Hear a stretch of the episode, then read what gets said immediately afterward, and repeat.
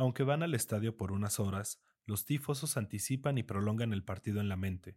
La infección comienza el lunes, cuando los periódicos vienen dichosamente abultados de goles y sigue hasta el domingo en la hierba. Los pronósticos son formas de calentar el juego. El martes la diosa Fortuna parece favorecer al Cruz Azul y el miércoles algo nos dice que la máquina celeste está oxidada. Un vicio irrenunciable de la especie es el de memorizar cosas inútiles. Algunos datos se quedan ahí sin que queramos. Un gol decisivo dura lo mismo que un aficionado. Ningún brasileño que haya estado en Maracaná en 1950 olvidará la anotación de Uruguay que les robó la Copa del Mundo.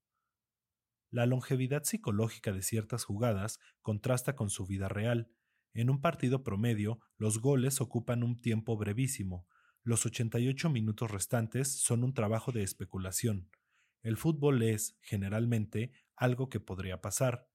Pelé, Platini, Cruyff o Beckenbauer fueron ejemplos del peligro inminente. Aún sin balón, creaban una tensión magnética. Con el mariaje arrastraban la amenaza eran siempre anticipo, futuro inevitable. Es difícil pensar en otro juego tan cargado de fuerza potencial y donde la meta se alcance tan poco.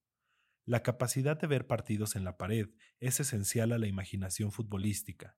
Incluso en el estadio o ante el televisor, el aficionado concibe cosas que no ocurren. Enriquece el partido con signos, apodos, gestos de epopeya. La fantasía puede alcanzar a todo un equipo o una selección, Obviamente, los comentaristas son esenciales a estos mitos. Narrar un partido es reinventarlo. En fútbol, el periodista científico es siempre un hígado. Como apunta Canetti, la masa del estadio se sustrae al orden de la ciudad y altera su sentido del tiempo. La frase de Fernando Marcos, el último minuto también tiene 60 segundos, revela las parcialidades de este juego, donde lo breve se alarga hasta ocupar 111 centímetros de corbata o 24 horas de conferencia. Transistor Hextech, un podcast sobre esports, League of Legends y vida. Todos los jueves 7 pm. Vamos a platicar.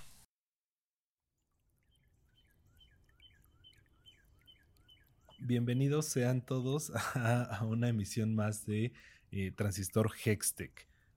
Esta es la primera grabación que hacemos en, llamémosle, horario de oficina.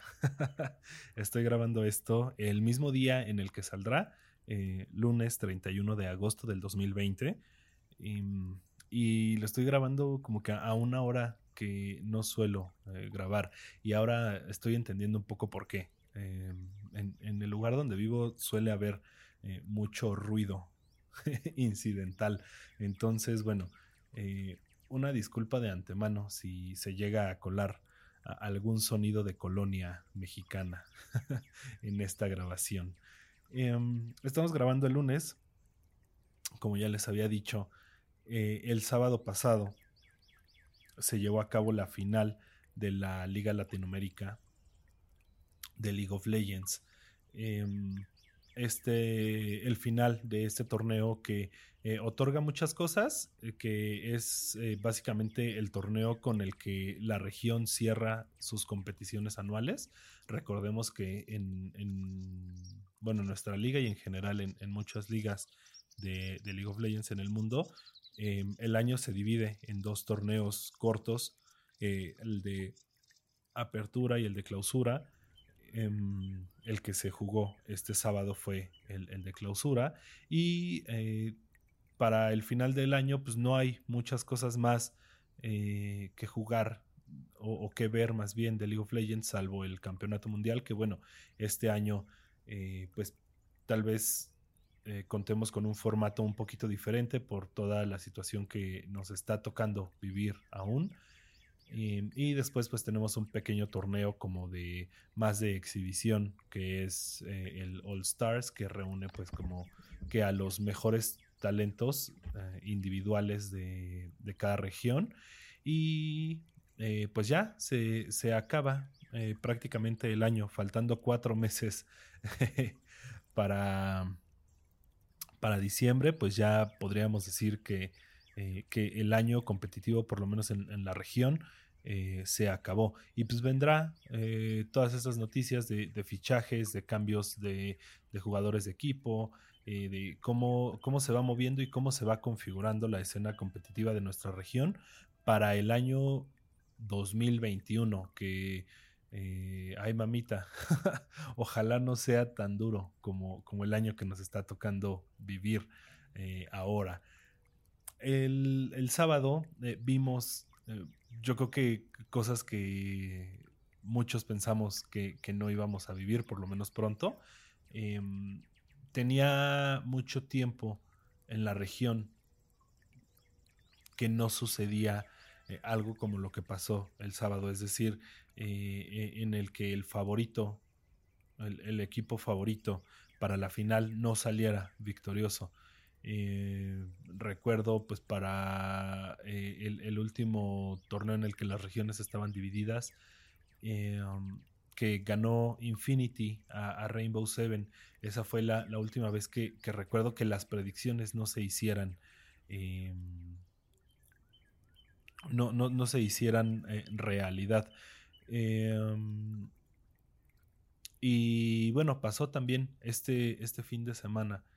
Eh, como, como sabíamos, pues el, equipo favorito, eh, el, equipo estadísticamente mejor eh, planteado de, toda, de todo el torneo era All Knights. Eh, y algo sucedió desde cuartos de final con Rainbow Seven que empezó como que a dar pasitos y pasitos y pasitos. Hasta que pues hace 15 días venció a Isurus Gaming. Con, una alineación que era muy propia de, Rainbow Seven con Giral, Odi y Seiya en el roster principal de Isurus Gaming y, siendo este el, último roster que había sido campeón de, Rainbow Seven, eh, la última alineación que había sido campeón de, campeona de, con Rainbow Seven, em, pues pasó a, algo eh, poético, eh, ganando a, su equipo del pasado. Y pues nada, e, esto al final no, no ayudó a, las estadísticas o, a las predicciones que pues e, en números seguía apareciendo All Knights como, como gran favorito para esta final. Y después eh, parecía que se, iba, que se iban a cumplir las predicciones eh, cuando las primeras dos partidas las gana eh, All Knights. Y pues después sucede eh, algo que vamos a llamar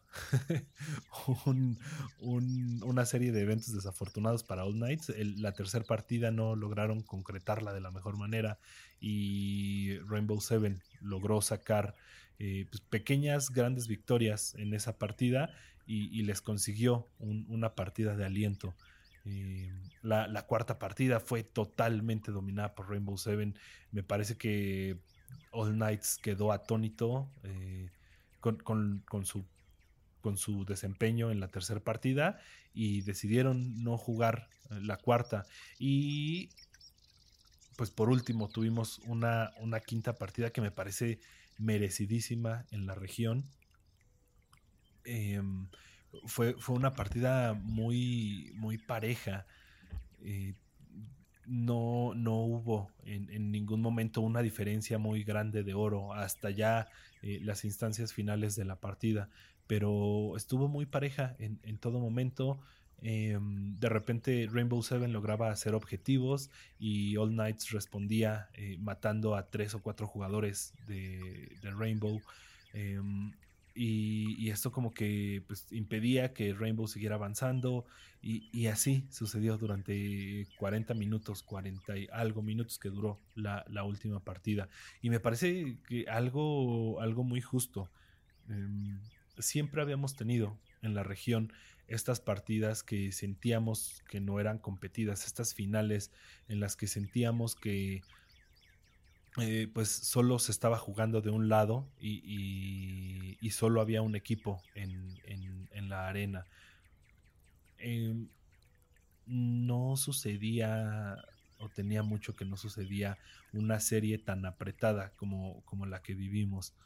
Eh, y, y, me parece, no, no solo porque Rainbow Seven haya salido campeón, pero me parece que era algo indispensable en la región y era algo necesario, o sea, era, algo justo. Em, iniciaba este, este episodio con, un texto de, Juan Villoro, eh, un, texto que rescaté de, un libro de 1995 que se llama Balón Dividido, eh, que es de los primeros ensayos de Juan Villoro en el terreno del fútbol, o sea, de los primeros ensayos grandes en, el terreno del fútbol, em, donde habla justo eh, de, cómo un partido o un momento dentro de un partido puede alargarse hasta la eternidad. Juan Villoro menciona que eh, luego los espectadores solemos ver cosas que no pasan en realidad. Y, ese es un mal que nos aqueja en todos los deportes. Eh, desde el famoso, para los seguidores del fútbol, desde el famoso no era penal, eh, si nos vamos a, a terrenos de fútbol americano, si eh, una intercepción fue o no intercepción en el último momento, pues las opiniones se dividen mucho, ¿no? En, el caso de, League of Legends, cuando teníamos que hacer una selección o un bloqueo de campeones, pues se cuestiona mucho, ¿no? Cuando los resultados no son favorables, si esa decisión era la mejor que se podía tomar. Eh, y muchos piensan que sí, eh, muchos piensan que no, y ahí es como que donde cada uno se forma sus historias y cada uno empieza a tener sus propias opiniones. Eh, y, pasa, pasa esto y, decidí como iniciar el, el, episodio de hoy con, ese fragmento porque luego son, son instantes que se nos quedan tatuadas que se nos quedan tatuados en, la memoria, eh, querramos o no. Y me parece que esta final eh, va a ser eh, una, una de, esas finales y una de, esas series que se nos van a quedar, por lo menos a los aficionados de la región, que se nos van a quedar marcadas por mucho, mucho tiempo. Em, no había pasado nunca en la región que el cuarto lugar de la tabla general eh, llegara a la final para empezar y, en segunda que le ganara la final al, equipo favorito.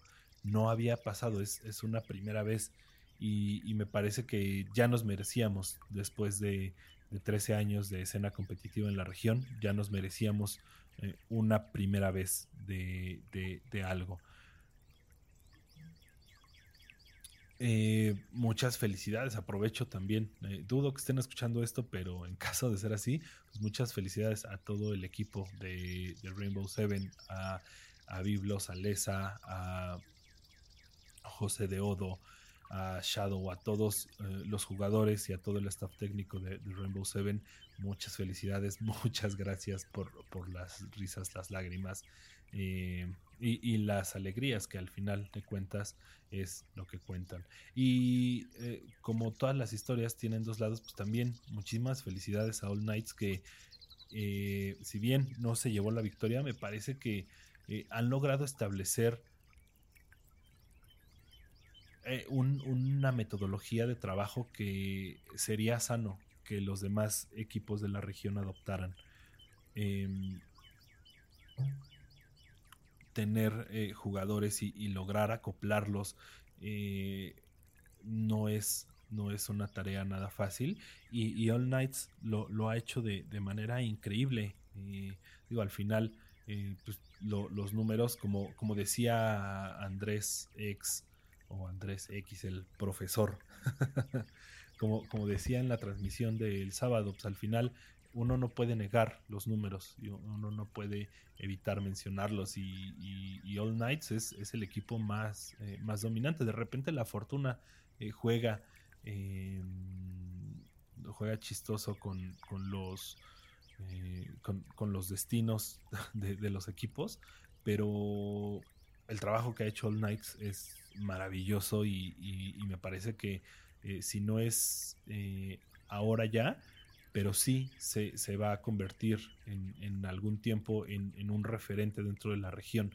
Que, qué padre que eso suceda. De repente carecemos dentro de Latinoamérica con ejemplos a seguir.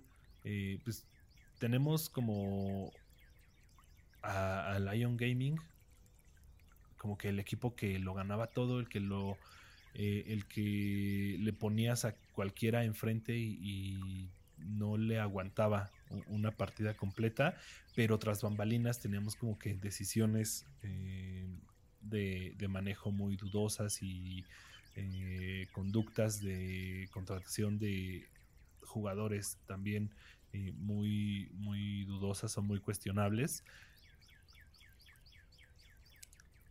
Y, sin embargo, eh, pues nadie, nadie lograba nunca, por lo menos durante el tiempo que se llamó Lion Gaming, eh, nadie logró nunca eh, vencerlos. A pesar de que había equipos como que se tomaban las cosas bien y se tomaban el juego en serio, pues no, no lograban, no, no, se lograba eso hasta que llegó Infinity, ¿no? pero de repente, pues Infinity gana se plantea una estrategia eh, mediana a, mi consideración, eh, en la que no se contemplan como una visión más allá de ganar un torneo y pues se cae el teatro de Infinity, eh, no porque estuvieran planteando una mentira, sino como que no les duró mucho ese planteamiento estratégico pues la, eterna promesa del equipo perfecto que nunca fue de, Just Toys no sé si algunos de ustedes lo recuerden, que era un equipo que venía con una eh, con una inversión fuertísima y venía con talentos eh, potentísimos y, al final por una u otra razón eh, perdieron la licencia, tuvieron ahí una cuestión de malos manejos y tampoco se dio y después el caso de Isurus, que ganó una vez y ganó dos veces, y, de repente, a pesar de tener a los jugadores, o, por lo menos eh, el 50 o 60% de sus jugadores, los más renombrados dentro de la región, eh, pues no lograron eh, pasar. Digo, yo sé que, que, son cosas que pasan, ¿no? O sea, no, no siempre gana el mejor, porque para empezar, ¿quién es el mejor? ¿Qué es tener un mejor equipo? Eh, no, siempre pasa eso, no siempre gana lo que el papel, eh, lo que el papel dice, no siempre pasa lo que, lo que se dice en el papel. Entonces, eh, pues Isurus también, de repente con, estas iniciativas tan padres, ¿no? Como lo habíamos platicado ya en, una ocasión anterior, este cómic que tiene, que tiene Isurus Gaming contando su historia, eh, y como que son equipos que tratan de expandirse hacia otro tipo de narrativas, no solo dentro de el juego. Y como que no les alcanza para ganar. Entonces, ¿qué es lo que, qué es lo que gana torneos?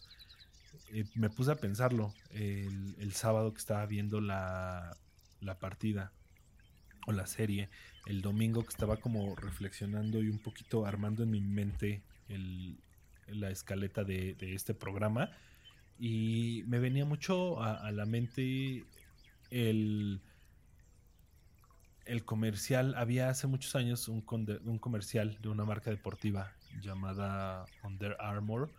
Em, un comercial de la NFL que decía algo así como eh, no se trata de quién es el más fuerte ni quién es el más rápido, eh, se trata de quién lo quiere más, eh, que es como una lucha ahí de, voluntades, ¿no?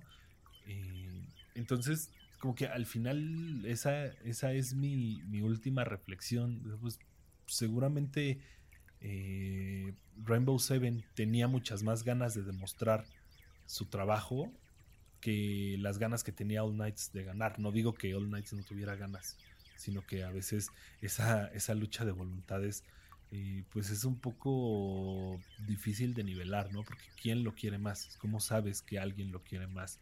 Puedes medir algunas cosas, ¿no? Como eh, el esfuerzo, la cantidad de tiempo que le dedican los jugadores a entrenar o eh, la cantidad de talento que dedican los coaches a analizar partidas o la cantidad de dinero que invierten los dueños de los equipos para eh, poder pagar mejores sueldos y poder tener en mejores condiciones a sus jugadores.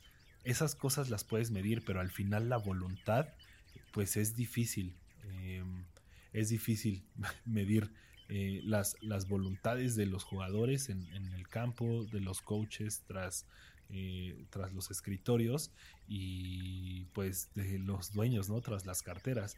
Eh, al final como que pues, es triste tener que contar solo una parte de la historia, pero no podemos tampoco detenernos a contar todas las historias. Creo que eh, cada, persona, cada, cada uno de, los aficionados, pues tenemos la responsabilidad de contar nuestra pequeña parte de la historia. Eh, yo como vi, yo qué fue lo que percibí, yo que rescato.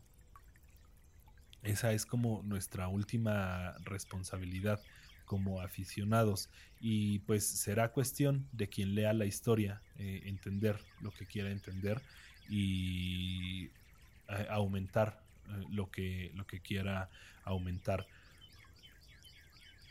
Pasando pasando esto pues lo que va a suceder es que Rainbow Seven va a representar a la región en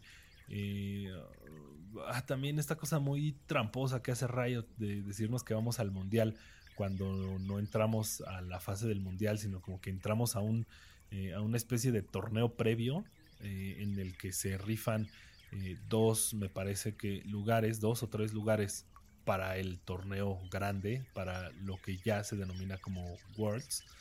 y que hace muchos años le cambiaron el nombre, ¿no? Porque antes era como eh, este, el torneo de clasificación o el torneo de calificación, algo así. Eh, y después ya teníamos el mundial. Ahora ya tramposamente lo que hicieron fue eh, a todo, a, la unión de estos dos torneos, llamarle Worlds. Sin embargo, la fase en la que entrará la región es la fase de play-in, que es donde se juntan como que las regiones más pequeñas desde muchos aspectos, en cuestión de inversión, en cuestión de visibilidad eh, y pues en cuestión también de, campeonatos, que es pues, tristemente donde nos encontramos eh, nosotros, todos los de Estados Unidos hacia abajo. Eh, y pues nada, veremos qué pasa.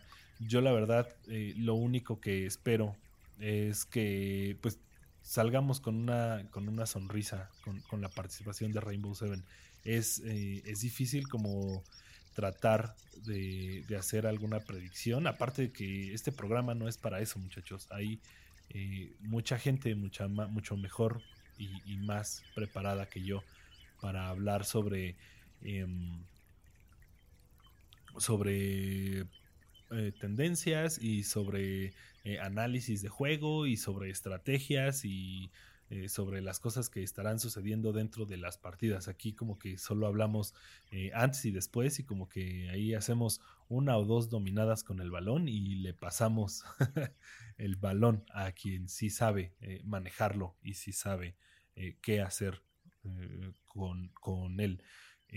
dicho esto, voy a hacer la, la pausa de, este programa. Voy a eh, tomar un poco de agua y continuamos después de, de este corte. Transistor Hextech, una extraña forma del punk. Bienvenidos de vuelta a Transistor eh, Hextech. Em, seguimos felices por el triunfo de, Rainbow Seven eh, este fin de semana ante All Knights. Em, seguimos emocionados. Y aparte parte de lo que pensaba mientras veía y, sufría con, cada jugada de la última partida es eh, cuál es la pinche necesidad. ¿Por qué me estoy haciendo yo sufrir tanto viendo estos partidos? Eh, y eh, no sé, como que concluí eh, cosas muy, muy chistosas. Al final les escribía yo unas pequeñas líneas a Rainbow Seven diciéndoles que ellos me habían hecho sentir todos los sentimientos del mundo eh, me habían hecho reír y me habían hecho enojar, me habían hecho ponerme triste y decepcionado, eh, me habían hecho saltar de emoción y me habían hecho eh, caer en pequeñas depresiones. Um, y, al final como que no entendía la necesidad. cada, que mataban a, a Lesa o cada que... Um, José de Odo no conectaba bien el ulti o hace, eh, no conectaban bien sus ultis, como que sufría y moría un poco y decía, ¿por qué? ¿Qué necesidad tengo yo de estar aquí sufriendo? Eh, y, al final, yo creo que la conclusión fácil, es decir, que uno está eh, detrás de un equipo o, apoyando a un equipo por las satisfacciones. Pero pensándolo un poco más, como que no es la única razón. Pienso yo que las, las motivaciones detrás de, de, cualquier equipo sí están en ganar, eh, pero las motivaciones de las motivaciones de los eh, de los aficionados no están necesariamente en verlos ganar. Si fuera así, creo que eh, sería totalmente válido que cada que hay un nuevo campeón, todos los, todos los fanáticos o todos los aficionados del campeón anterior se fueran a apoyar al nuevo campeón.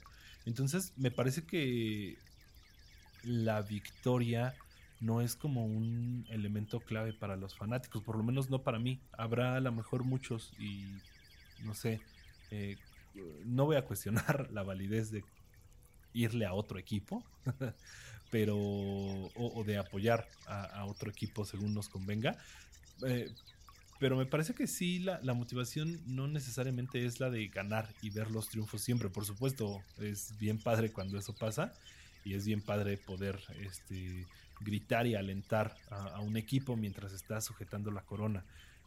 Pero me parece que ahí hay tintes más de identificación y hay como situaciones de narrativas familiares, lo, que nos hace apoyar o no apoyar a, un equipo.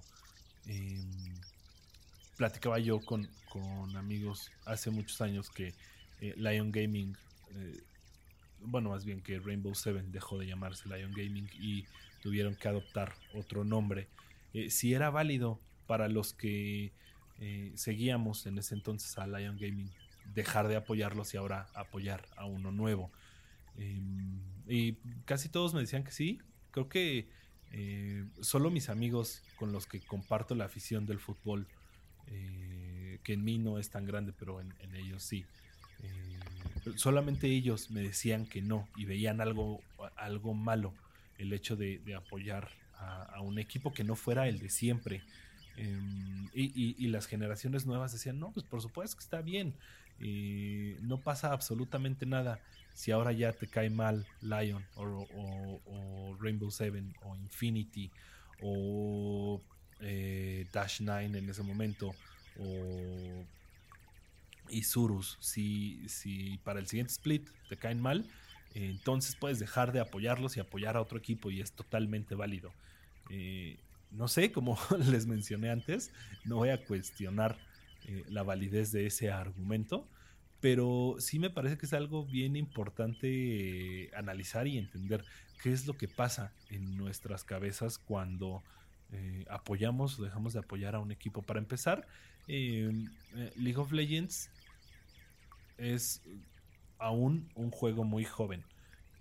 si, si, lo comparamos, por ejemplo, con el Liverpool, que con, con el equipo de fútbol, el Liverpool, que tiene me parece que ya algo así como 100 años o algo más de 100 años, pues eh, la cantidad de, historias y la cantidad de tradición que, carga un, un equipo y, un, y, una historia como la de Liverpool, eh, pues me parece que sí, no, no se comparan. Eh, para nada con la cantidad de historias que se puedan llegar a formar, ni siquiera de cualquier deporte electrónico. El, deporte electrónico más viejo que conocemos, pues podría ser el pinball. ¿Y cuánto tiempo tiene eso? Aproximadamente unos 30 eh, o 40 años de, que podemos jugar eh, pinball.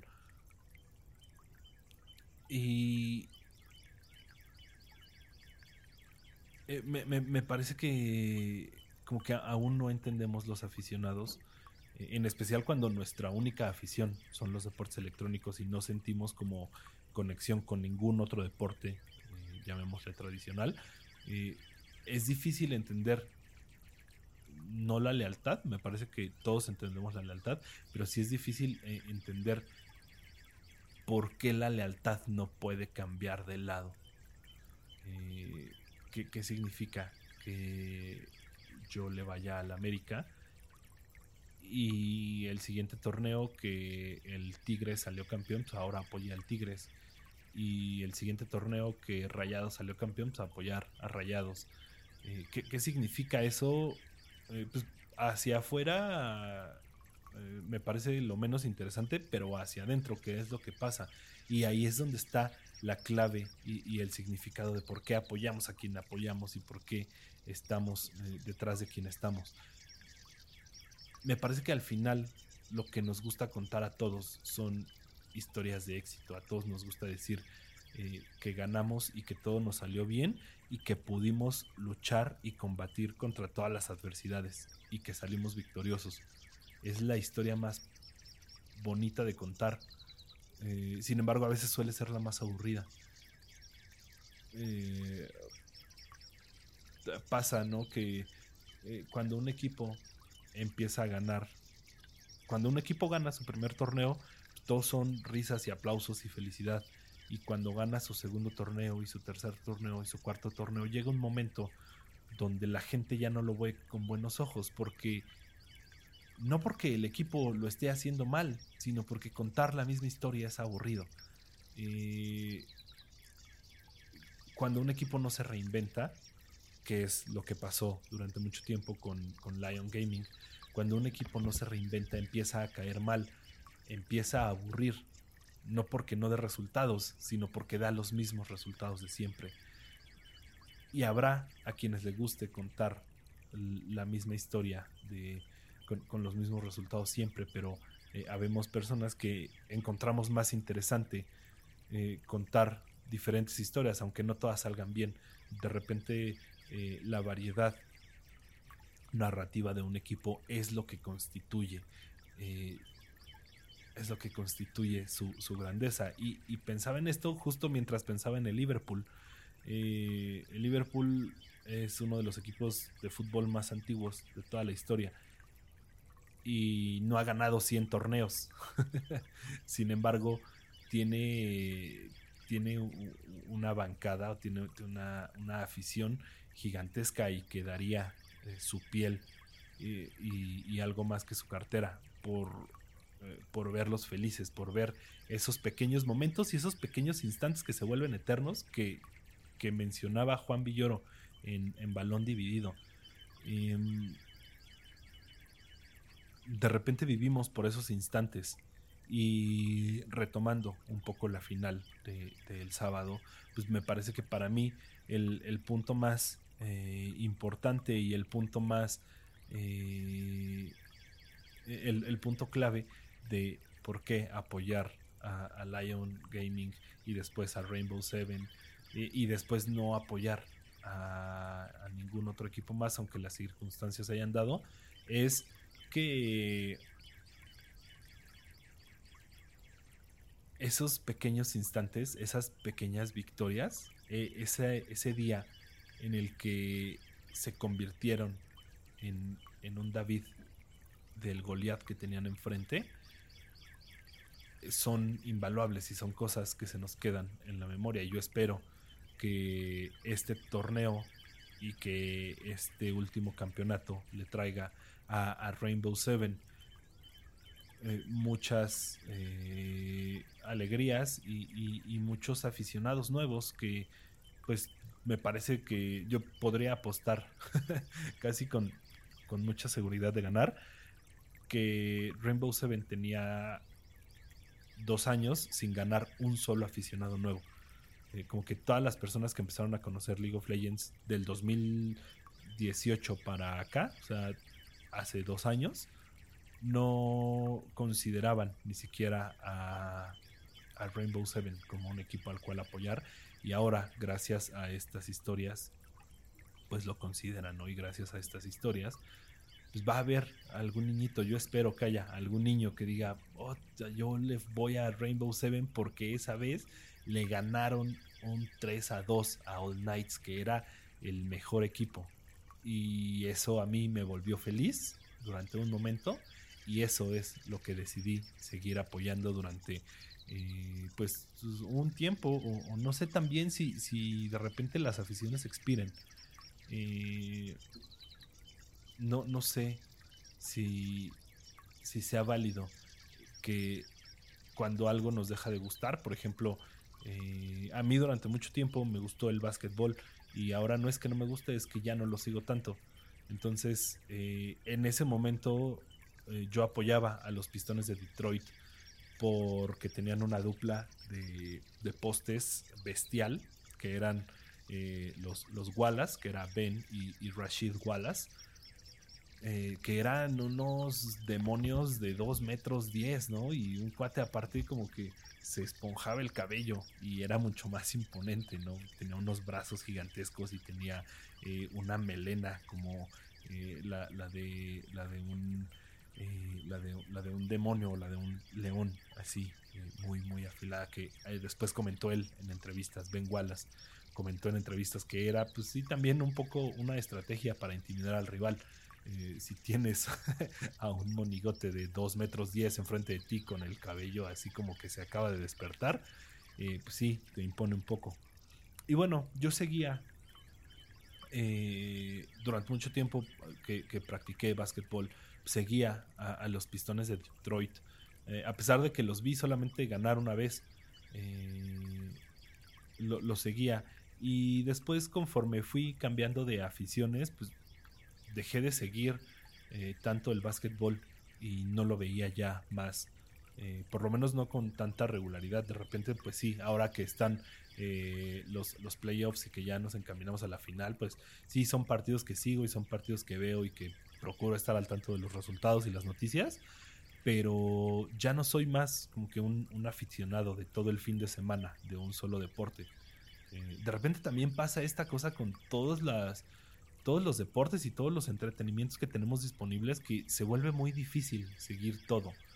Eh, si, yo soy un, un, seguidor del fútbol americano, pues yo sé que durante seis meses de mi vida que dura la temporada, no va a haber otro tema o no va a haber otra cosa a la que yo me pueda dedicar eh, eh, si quiero ser una persona muy conocedora del tema, ¿no? Y de repente hay que ver eh, partidos de fútbol y partidos de, fútbol americano y de eh, básquetbol y de repente de la Fórmula 1 que yo no era tan, tan aficionado a la Fórmula 1 hasta que me encontré con, con un documental en Netflix que se llama Drive to Survive, que es como una serie documental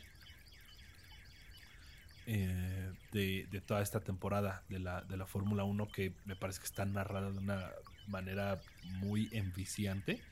Eh, que nos hace como que querer y a partir de ahí como que decidí empezar a, empezar a meterme un poquito más y a saber y conocer un poquito más de, Fórmula 1 y de autos. Eh, y así como que cada vez va descubriendo uno nuevas aficiones.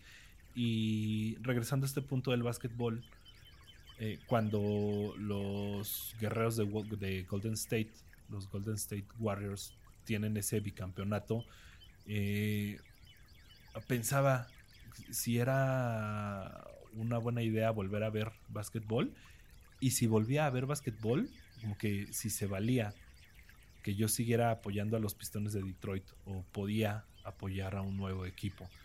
Eh, al final, pues eh, la infancia nos, nos define mucho y, decidí que aunque ya no lo siga tanto y aunque ya no conozca su, su equipo de memoria, eh, pues uno, uno, se queda con las cosas que lo hicieron feliz, ¿no? Entonces, eh, pues seguiremos siendo aficionados de los Pistones de Detroit, seguiremos siendo aficionados de eh, um, de los Steelers, de, los acereros de Pittsburgh, aunque eh, pues ese Ben Roethlisberger nos haga pasar corajes cada que se lesiona, ¿no? Y cada que el, coach no logra entender que nos urge más un, coreback sano que un coreback de leyenda. Em, y seguimos apoyando a los Leones Negros de la UDG, a pesar de que no, no puedan salir de, la Liga de Ascenso. Eh, y más ahora con esta regla que pusieron, ¿no? que ya no habrá descenso de equipos de la primera división en, el fútbol mexicano.